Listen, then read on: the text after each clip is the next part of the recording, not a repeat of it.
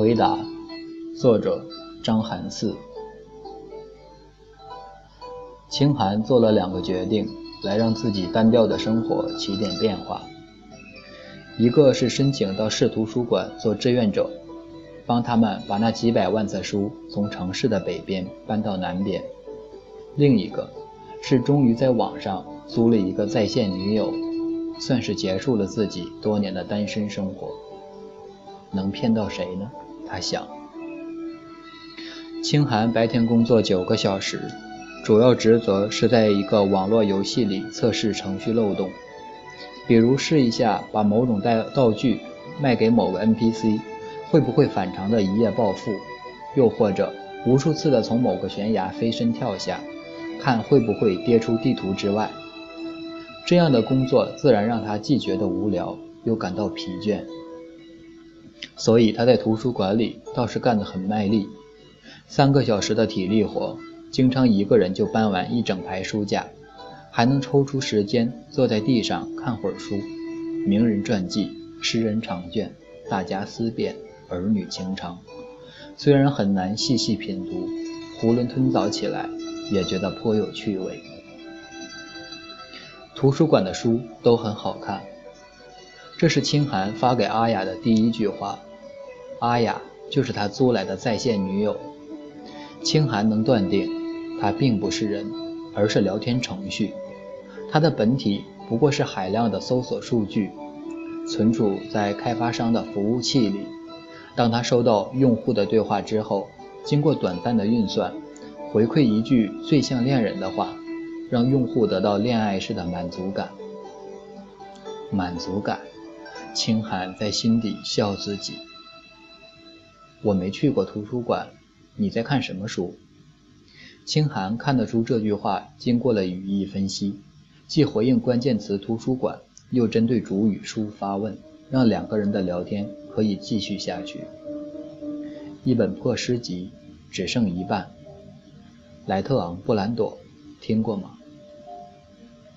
对方回复的很快，没有，我只读过一些莎士比亚的十四行诗。程序在主动发起新话题。设计者对自己的算法很有自信，但清寒不打算接招。他关掉手机屏幕，埋头看书去了。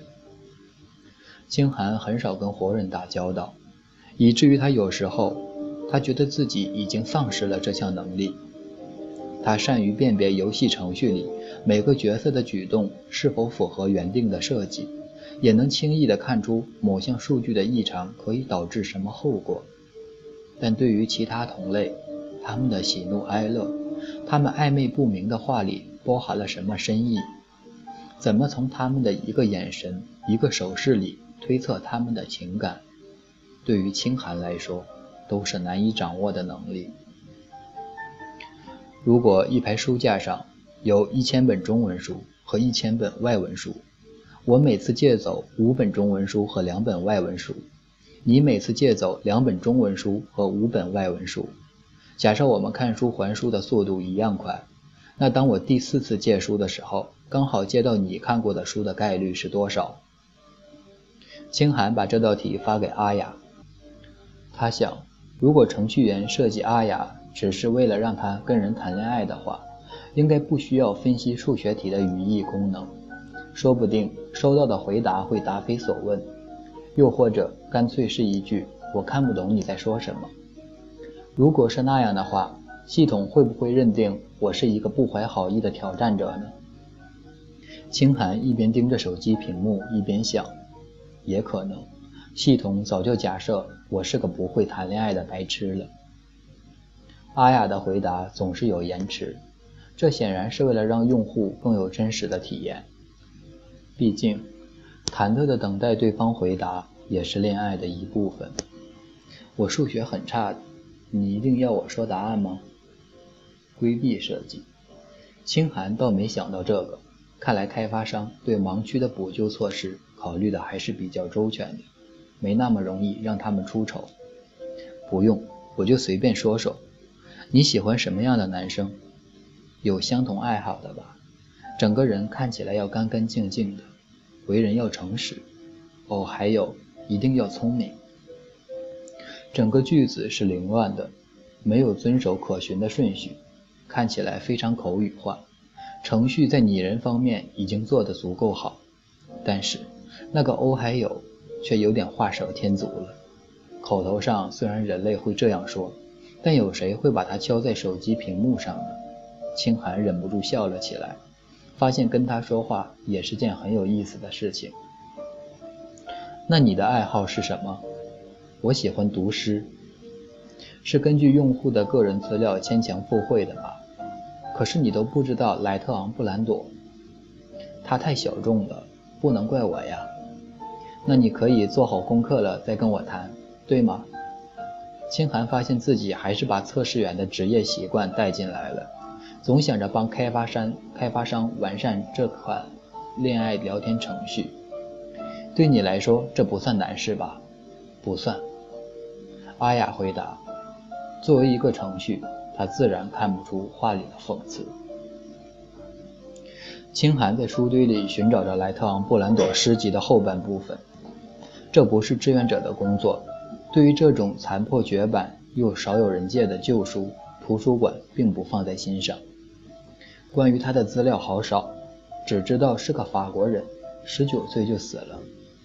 阿雅回复的很简单，与他服务器里的数据汪洋相比，连一滴水都算不上。清寒思索着这个聊天程序，每天要同时面对多少像自己这样的呆子，自然会把强大的运算能力分化稀释，具体到某一个人，陪在他身边的所谓恋人，充其量只是个能使用礼貌用语的笨蛋罢了。查不到就算了，他一辈子都没离开过他生活的村子，只是个小角色。啊，为什么？是我的推测。证据是什么？清寒拿出那本半本诗集，翻到最后一页，拍下上面的句子发过去。或许辨不清日升日落，或许看不到流云晚霞，不知道耳边溪流咫尺可达，不知道天地浩瀚，人间喧哗。阿雅看了很久，或者说。聊天程序分析了很久，他大概会把每个字、每个词碾碎，一点一滴地压榨出字里行间的意思，试图来附和清寒的结论。他是个盲人吗？清寒突然觉得老天不公平，凡夫俗子可以苟活到七八十岁，一双眼睛也只顾看着庸脂俗粉，偏偏是诗人，只有十九岁的寿命。还只能在一片黑暗里受苦哀怨。是的，他生下来就没有眼睛。诗里都是抱怨，你分析得出来吧？可是，我总觉得这首诗不完整，后面应该还有吧？清寒看着撕破的残页，摇摇晃晃，可能有吧。你的数据分析能力还挺不错。我想看后半首是什么。图书馆虽然有完整的目录系统，但对于丢失的后几页就显得有心无力了。更何况正值搬家，谁也没有那个闲工夫。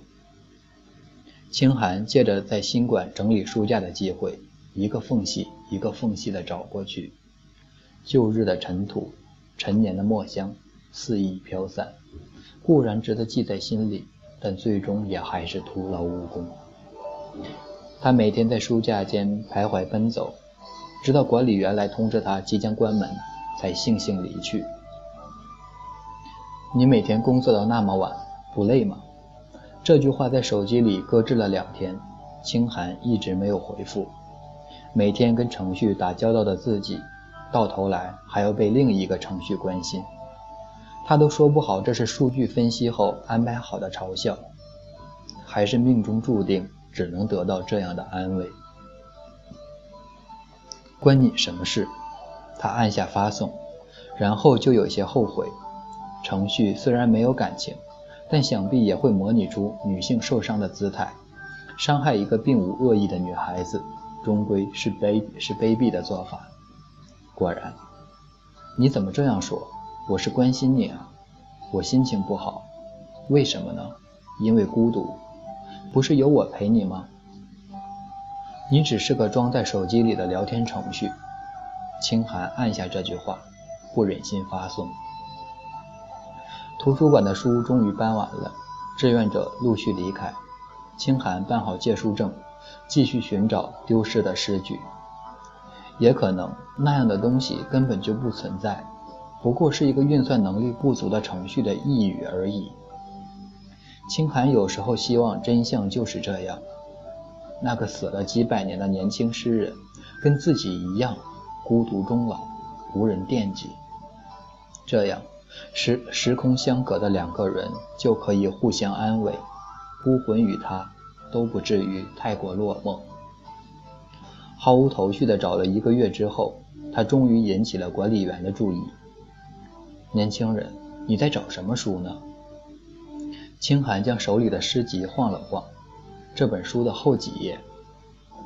管理员接过去看了看，纸张薄弱的，仿佛随时能够化成粉末。这书有些年头了呢，莱特昂·布兰朵，之前有个姑娘也来找过呢，叫什么？清寒不耐烦地打断打断他：“你到底知不知道？这本书是跟六七十年代的旧书放一起的，你去那儿看看吧，四楼。四楼有些吵闹，因为有一台电视机没日没夜地播放着新闻，也不知道这样设计的理由是什么。”清寒蹲在地上。从最从最底层找起，手指一个书籍一个书籍的翻过去，碰到比较厚的大部头，还要抽出来抖几下，盼望着能有什么惊奇的发现。好在枯燥的过程中，总有阿雅时不时的和清寒说几句话，聊电影，聊天文，聊白天苦恼，聊夜晚梦境，话题自然都是相投。清寒也不以为意，毕竟。是按照自己的需求定制的程序，完美契合本来就是理所应当的事情。可惜他只是个机器，他的所有关心和情感都是伪装出来的。我也在帮你找哦。如果利用服务器的运算能力，在整个互联网上找出一本已经绝版，而且小众到没人知道的诗集来，似乎也不是不可能的事情。但清寒知道。这面前只能算是阿雅的玩笑，哪有那么多运算空间分配给自己？好的，谢谢你。清寒终于打算放弃了，耗费掉最后一天，他不得不承认，那些遗失的句子并不存在。诗人是个瞎子，他抱怨命运不公，跟自己抱怨此生孤独是一样的心境，有什么不好呢？管理员看着精疲力尽的他。打了个招呼，找着了吗？他摇摇头。刚刚有个姑娘借走了一本地方志，背后好像贴着几页纸，有点像诗。你确定？很少有人借地方志的，我记得清楚。清寒跑到管理员面前，他走了多久了？哪里去了？走了大概五分钟吧。清寒闪身就跑，听见管理员在背后大声补充。伞是墨绿格子的，墨绿格子。清寒等不及电梯，踩着楼梯冲下五楼，冒雨狂奔。他猜测从图书馆出来的人都会去地铁站，便一路朝地铁站跑。雨滴挂在眼镜链上，看不清路面和车流。溅起的雨水溅在路人身上，惹来一路骂声。居然把外国诗集和地方志放在一起。是啊，地方志那么老的书。都是用浆糊粘的吧，所以才会把诗集粘走了几页。可是，为什么会有人去借地方志呢？他是在跟我找一样的东西吗？那个问题，两个人借到同一本书的概率到底是多少？清寒跑得越来越快，扑通扑通的心里没有答案。他回答过吗？还是说这就是他的回答？地铁站里挤满了人。雨水顺着伞尖淌到鞋面上，清寒的眼镜片上一片水雾。他取下眼镜，在衣服上擦拭，顺着人丛挨个看过去。墨绿格子，墨绿格子。手机响了，我找到那几页喽。写的什么？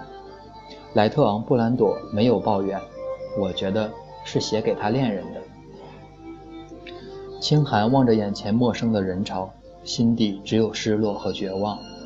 突然明白天地浩瀚，人间喧哗是什么意思，也突然明白所谓的聊天程序，自己以为是机器人的聊天程序，到底耍了什么把戏？你在哪？清寒手指发颤，喉咙发干。收到的是收到的回复是完整的诗。或许辨不清日升日落，或许看不到流云晚霞，不知道耳边溪流咫尺可达，不知道天地浩瀚，人间喧哗。但我知道，星河在上，波光在下，我在你身边，等着你的回答。